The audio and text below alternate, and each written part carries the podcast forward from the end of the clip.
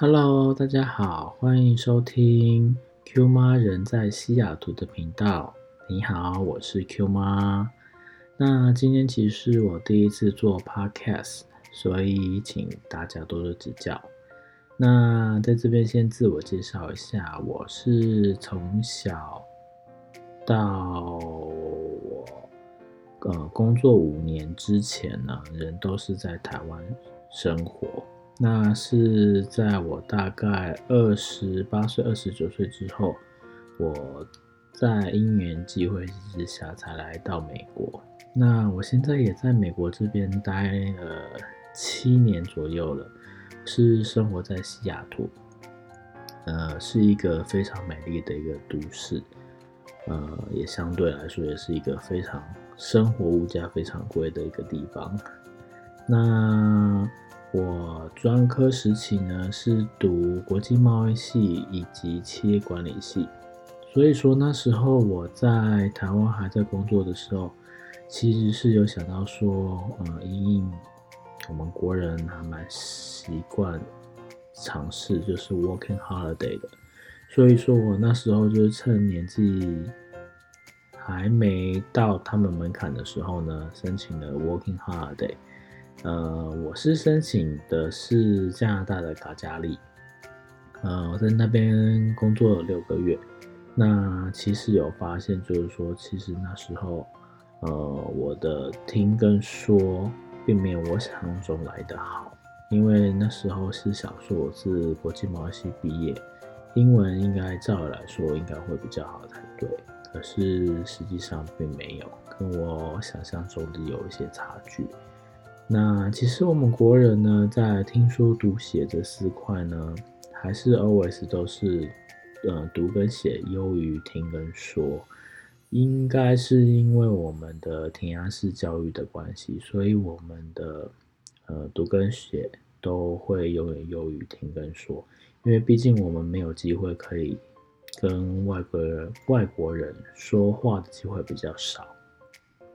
那其实呢，这个频道呢，我是想要跟大家分享比较多的是有关于在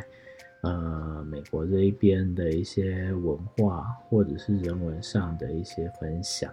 那我个人也是非常喜欢旅游，所以说如果之后有机会的话呢，也可以在 Podcast 这边呢跟大家分享一些旅游上的一些小 Tips。那。那，今天的话呢，我是想要跟大家分享的是如何呃增长呃增进英文听力的方式。对，那在这边的话呢，其实我是有三个比较重要的，呃，就是可以让自己可以增进呃英文听力增长的方式。第一个话呢，就是远离你的舒适圈。这个呢，真的是非常非常的重要。虽然说很重要，但是做到的人却不多。呃，我当初来到美国的时候呢，我是强迫自己，就是，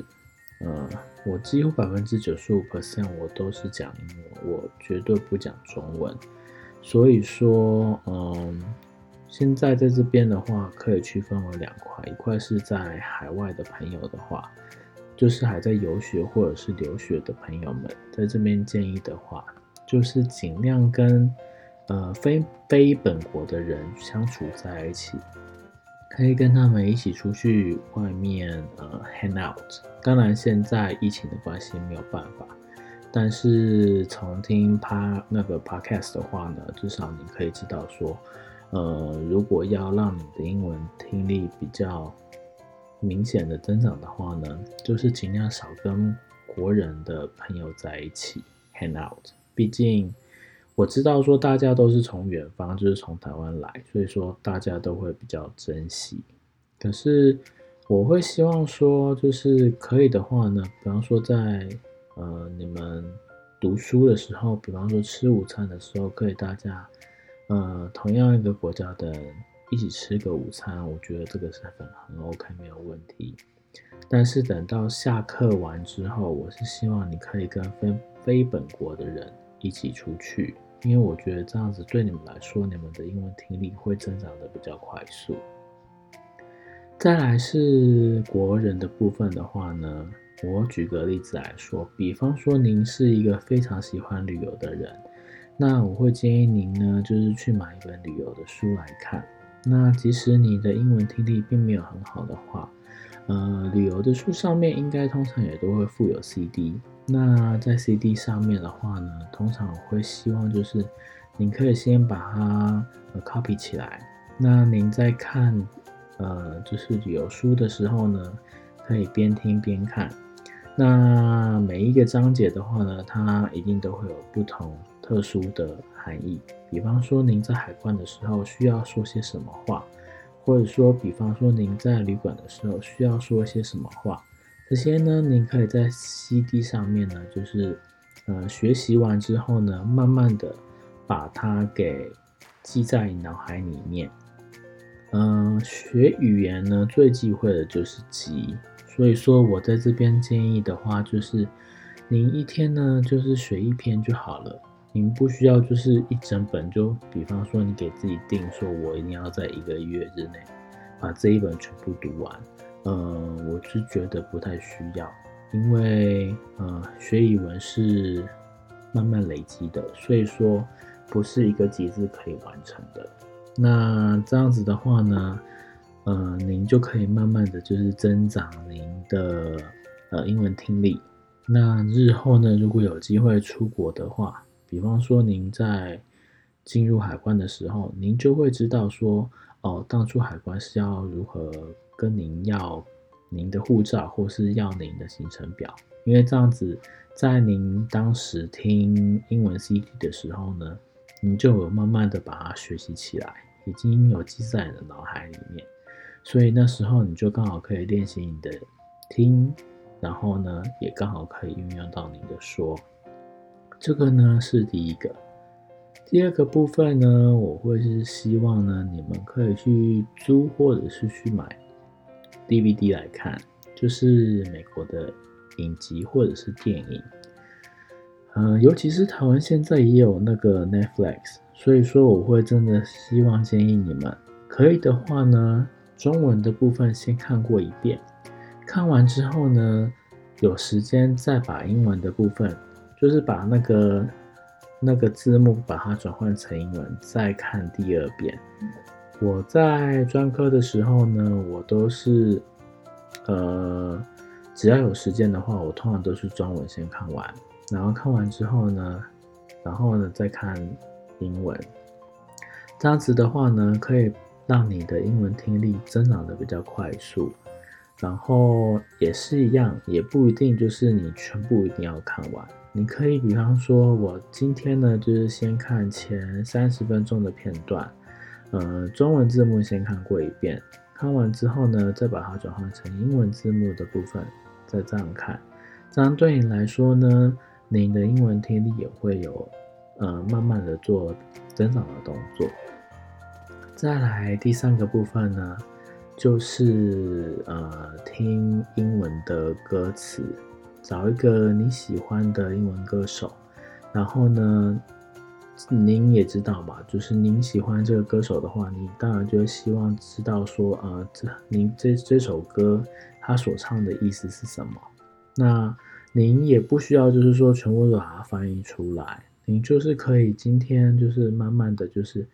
呃，一句两句三句先翻译出来之后，然后听，然后让他知道这个意思。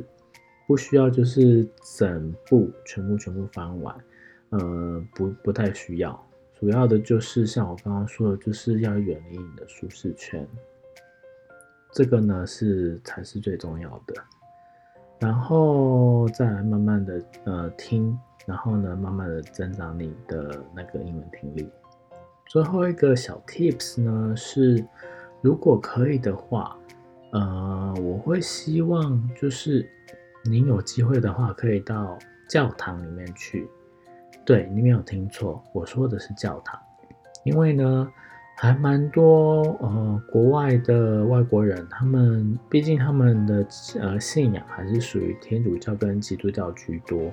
所以说呢，可以的话，呃，您可以去教堂里面，然后去慢慢去认识这些外国人，他们呢也会很乐意的，就是听您。呃听跟说的部分，这样子也可以慢慢的训练出来。